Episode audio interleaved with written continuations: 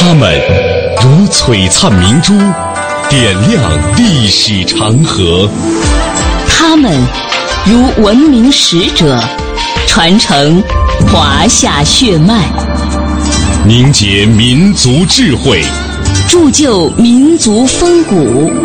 请收听《香港之声》中华人物。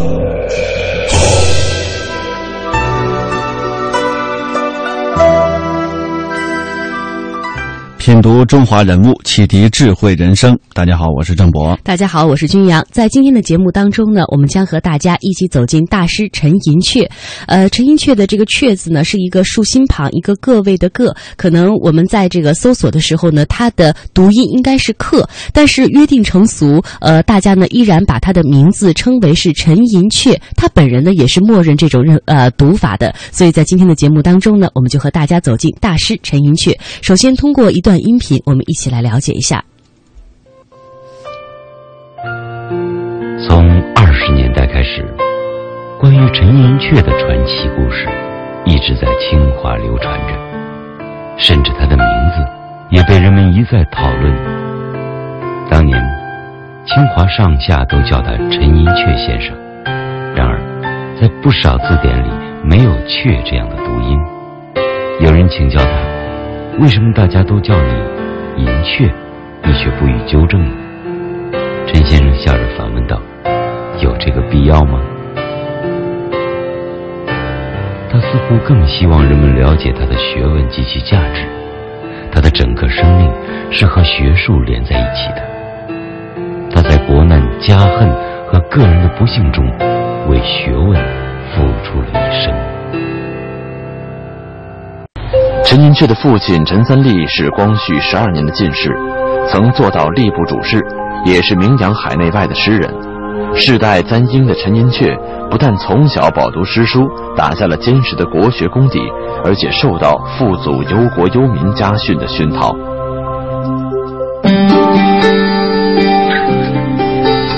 一九零二年，十三岁的陈寅恪跟着哥哥东渡日本，踏上了海外求学的旅途。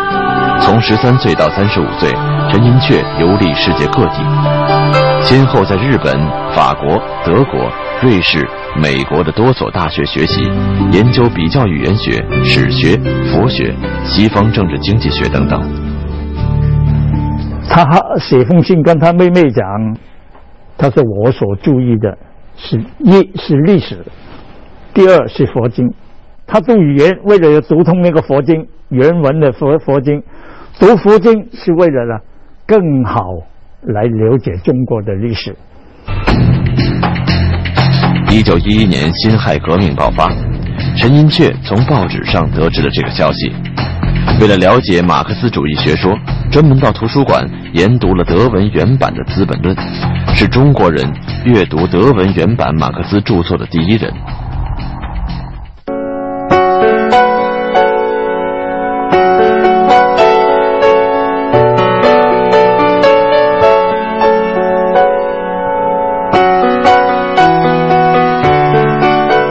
一九二五年，陈寅恪归国的时候，他已经在文化圈中享有了全中国最博学的人的美誉。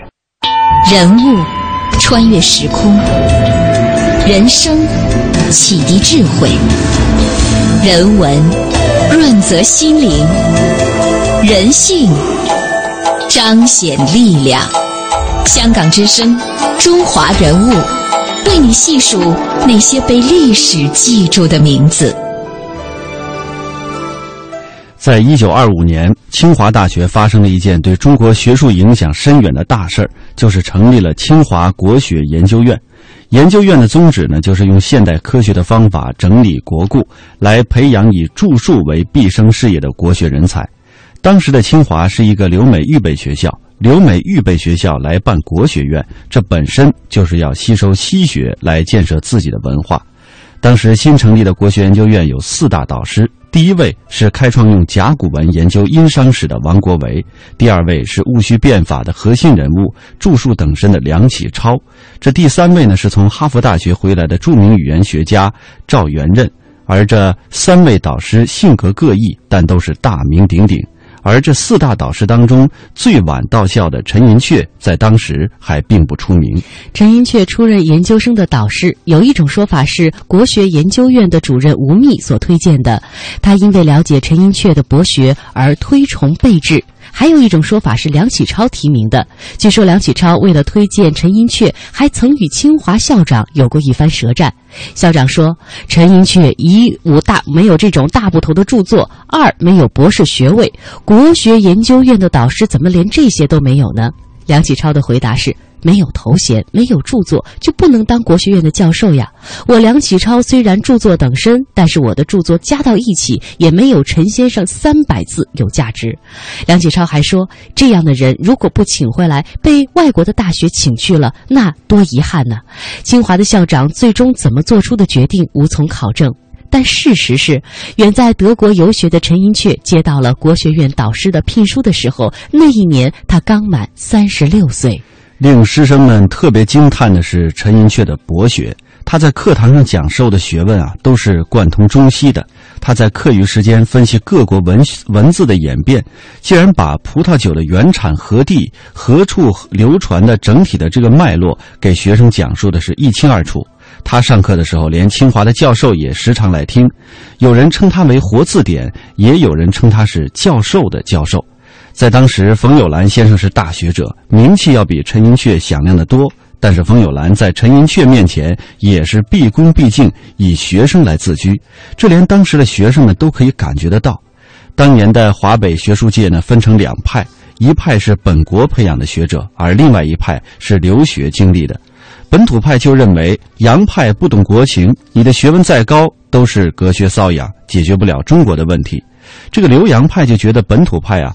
太过迂腐，眼光太过狭隘，不掌握现代化的工具，因而两派相互瞧不起这样的局面。但是不管是哪一派，谁都不敢瞧不起陈寅恪，这在学术界堪称传奇。人物穿越时空，人生启迪智慧，人文润泽心灵，人性彰显力量。香港之声，中华人物。为你细数那些被历史记住的名字。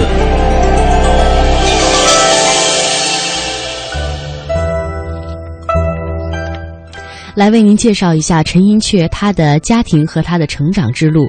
早年的湖本呃湖南呢，原本是一个这种保守闭塞之地，在洋务运动当中，却突然开风气之先，兴学办报、开矿建工厂。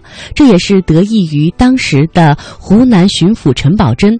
陈宝箴有个助手，也就是他的儿子陈三立，父子俩在戊戌变法失败以后被朝廷革职，永不叙用。原因是他们在湖南率先变法。陈寅恪是陈家的第三代，在那一年他只有九岁。家国大难之后，陈宝箴携家带口到了江西老家。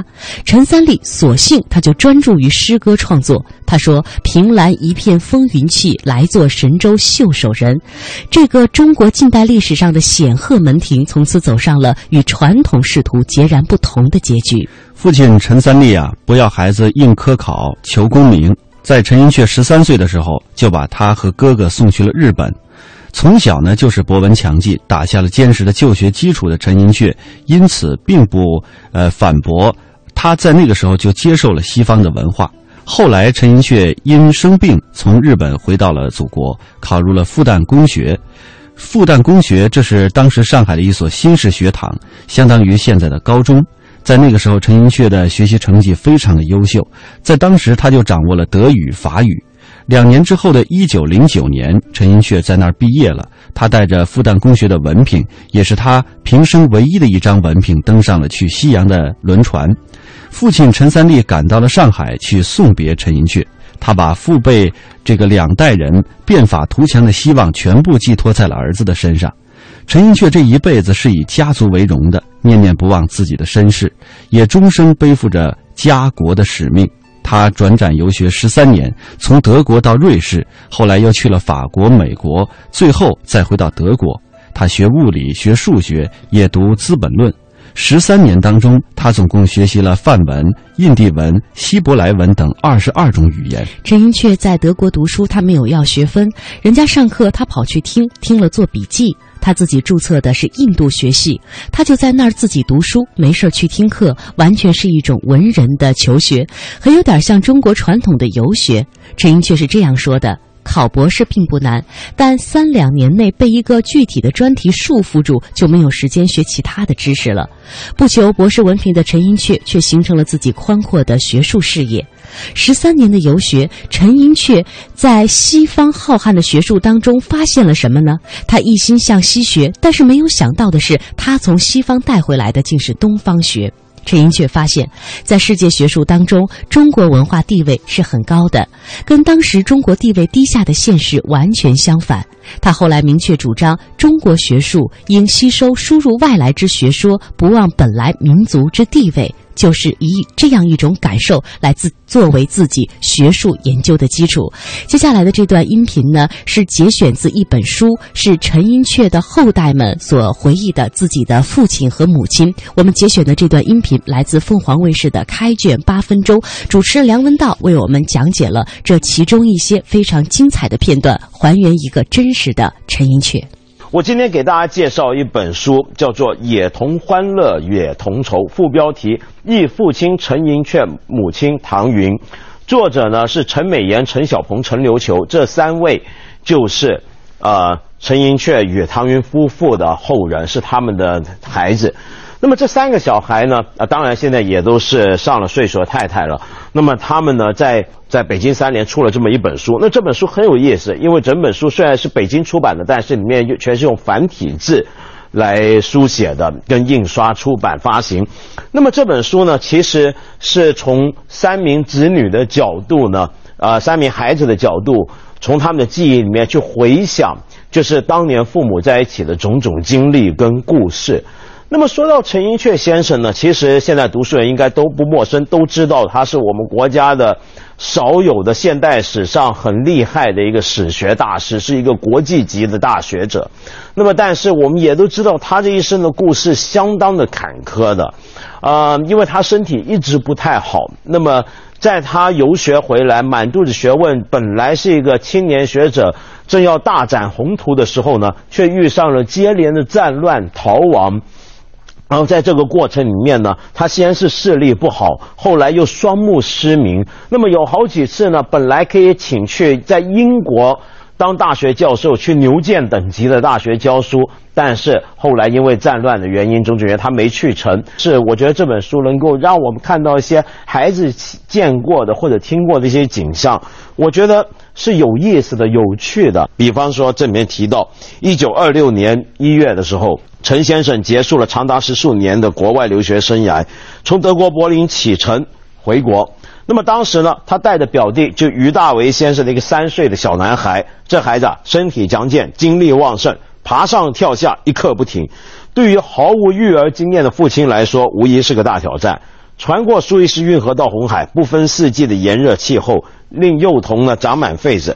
头发根处特多，父亲不得不将他剃成光头，方便清洗。小娃不肯按顿吃饭，随时闹着要吃东西，如何解决？趁船过热带地区，这个陈先生整株的买下香蕉，那么利于保鲜，放在舱内，随时摘下一只给他充饥，有点像养猴子的感觉。男孩顽皮淘气，不时出现危险动作，比如说想把手指头伸入转动的电扇，那就只有加紧防范了。父亲带着这个活蹦乱跳的孩子回到家里的时候，真是精疲力尽。那么把他交到他的余家人的手中的时候，他才如释重负。溯华夏五千年，英才辈出；激扬文字，书写风流；跌宕声韵，记录千秋；征战沙场。气吞山河。这里是香港之声，中华人物。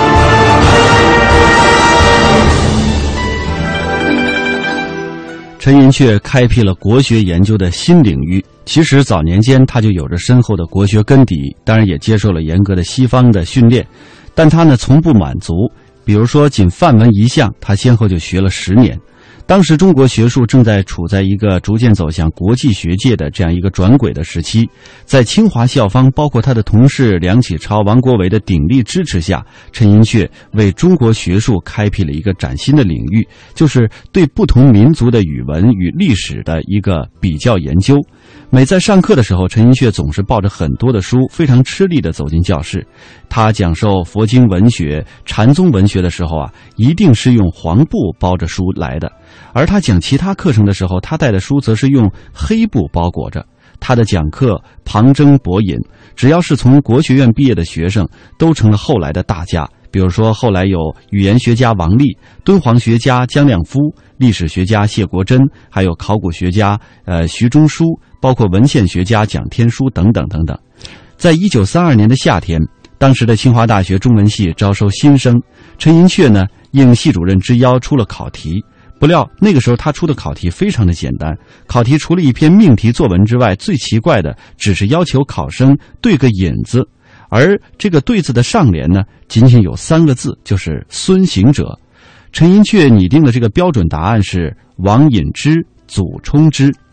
但在这个考生当中，有一个名叫呃周祖墨的考生，给孙行者对出的下联是胡适之，用的是当时最时髦的人物胡适的名字，非常的有趣。这一点出乎了陈寅恪的预料。用对对子这样的文字游戏来作为堂堂清华大学的招生考试，当时呢很多的人是很难理解的，也有人误以为这是以旧学的看家本领在向新文化挑战。其实呀，陈寅恪自有他的一番深意。当时许多的学者都并不清楚真正的中国语文的特色在什么地方。陈寅恪觉得用对对子这个方式，其实可以非常明显的看出中国传统语文的真正特色，尤其是跟印欧语系的区别在哪里。陈寅恪关注的是汉语的文化特征和世界地位，对民族传统语文充满了自信。就在这个时候，陈寅恪把目光投向了魏晋南北朝和隋唐，也就是学界通称的中古史。这是陈寅恪第一次学术转向，当然其中有很多的原因，其中最大的原因就是与抗战有关。在卢沟桥事变爆发后的第二十二天，当时的日军逼近了清华园车站，北平即将不保。他的父亲陈三立这个时候已经八十五岁了。这位在上海一二八十九陆军抗战的时候，老人开始绝食，在五天之后，陈三立就去世了。为了父亲守灵的那天那些晚上，陈寅恪久久地斜卧在走廊的藤椅上，一言不发。这个时候，陈寅恪由于高度近视，又用眼过度，他的右眼视网膜剥离，已经看不清什么东西了。医生告诉他需要手术，但做了手术就需要相当的时间来休养。陈寅恪最终还是选择了不做手术，就是说，为了离开沦陷区，他放弃了复明的希望。在为父亲守孝四十九天后，右眼失明的陈寅恪携带着妻子孩子离开了已经沦陷的北平，踏上了流亡之路。在离开北平之前。陈寅恪把他的藏书寄往了将要去的长沙，但赶到长沙还没有等到这些藏书，便又匆匆地随清华大学南迁云南。可是当时到长沙，竟悉数被焚毁在了战争的大火当中。陈寅恪做学问的方法不是做卡片，而是在书上随读随记，这就是古人所说的眉批。眉批上写满了他的思考、见解和引证，这是他学术研究的基础。书烧毁了，而他随身带着的常用的备用的书，在绕道去昆明的路上，大部分也被盗走了。这就意味着他以后的学术研究将主要依靠他积攒的那些记忆了。家亡国破此身留，客馆春寒却似秋。在几乎没有参考书籍的情况下，他撰写了两部不朽的中古史的名著，那就是《隋唐制度渊源略论稿》和《唐代政治史述论稿》。接下来，我们通过一段音频来了解一下。他在中古研究里面，他注意到的若干解释中古中国的架构和因素。至今是我们绕不过去的。你比如说，对宗教、对文化、种族的关心，对于家族的关心，这是我们现在做很多家族史、做社会史的人仍然在做的东西。一个大的了不起的学者，他并不是说在具体的研究里面给你奉献什么非常具体的结果，而是说他开创了一个研究的范式。这是两本藏之名山、传之后世的著作。陈寅恪写书的种种细节，至今仍被后世记忆着。邓广明先生在四川李庄的时候，住在他楼底下，傅斯年让他住在他楼下，说这陈先生如果有什么事儿啊，一跺地板你就马上跑上去。他说他每次跑上去，陈先生都在那睡觉，就躺在床上呻吟，说：“哎呀，我快死了，我这身体不行啊。”呃，我我我坚持不住了，但是他说我不写完这两稿，我不死。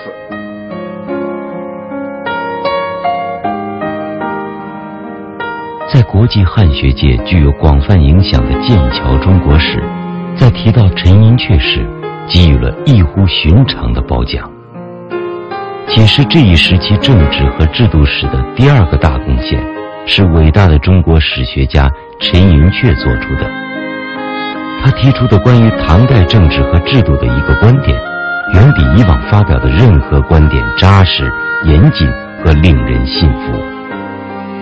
牛津大学一九三九年曾正式聘请陈寅恪担任该校的汉学教授，并于此后数年一直虚席以待，因为他们认为陈先生是当时最优秀的中国学者。当时到中国拜访过陈寅恪的西方学者认为，他不但是一个专家学者，也是一个天生的导师。但就是这样一位最优秀的中国学者，一个天生的导师，此时却身处战火之中，无法远渡重洋前往英国就职，而他在国内的工作条件则惊人的恶劣。他工作的时候是非常苦的，汗流浃背，在一个茅草房子里。我们那是茅草房啊，不是说呃假的茅草房，那是真的茅草房。呃，风雨一来，那个把那个房子都刮塌掉的，是这种样子的房子。他在这种房子里头也没桌子，就在箱子那里工作，就是一个箱子，拿个小袋儿写写文章。他只能在休息的间隙。感受到一种远离战乱的欢愉。他写完，他需要休息嘛，就带我出去散步，散步就聊天呃，那个我那时候很小嘛，穿个木头鞋，在山上跑，就是木板鞋，呃，在山上跑，满山的映山红啊。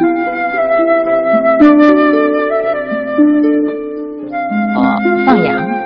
为什么放羊呢？因为实在是没有营养，买一只母羊生了小羊，可以给它挤一点奶。我放羊，然后呃，他下课了，那时候他还能看得见，也带着我出去嗯散步。呃，在路上我也都还记得，呃，我他还问我你羊喜欢吃什么呀？我告诉他羊是喜欢吃什么，羊的脾气是怎么样的。这些他都挺开心的。一一只邻邻居的狗在我们前头引路，他说：“为什么狗要在那个那里撒尿做记号啊？”等等，这些小时候的事情都还历历在目啊。到了抗战胜利的时候，双目失明的陈寅恪由人搀扶着重新回到了清华园。这个时候他五十七岁，失去了学者治学读书第一需要的眼睛，他将如何度过后半生的学术生涯呢？岭南大学的校长、教育家陈旭京邀请陈寅恪到广州任教，因为他仰慕陈寅恪很久了，也因为他一直要把岭南大学，也就是后来的中山大学，办成一流的高等学府。就这样，陈寅恪在南国找到了一个安身立命的地方。南国的校园非常美，一年四季树木常青，但是陈寅恪看不见。他在黑暗当中生活了五年。很多人回忆，陈寅恪以前上课是很有特点的。讲到深处之时，他会长时间紧闭双眼，但他眼睛瞎了之后，再也没有人看见他闭着眼睛讲课。他永远睁大着眼睛，一如我们今天看到他晚年时期的照片，目光如炬。当时中山大学的陈寅恪故居之前有一条白色的水泥小路，这是陈寅恪到岭南之后，当时的中共中南局最高首长陶铸亲自嘱咐为他修建的，以方便陈寅恪在工作之余散步。而这条路呢，就是今天中山大学里著名的陈寅恪小道。陈寅恪是以古代书院的精神授课的，师生之间以学问道义相期。后来成为了陈寅恪助手的胡守为清晰地记得这样一堂课。那天他是唯一的学生。当他来到陈宅时，陈寅恪正在工作。在他来之后，先生挪步到楼上，下楼时竟然郑重地换了一身装束长袍。后来，中山大学教授胡守维是这样说：“这件事情对我教育很深，这就是为人师表啊。”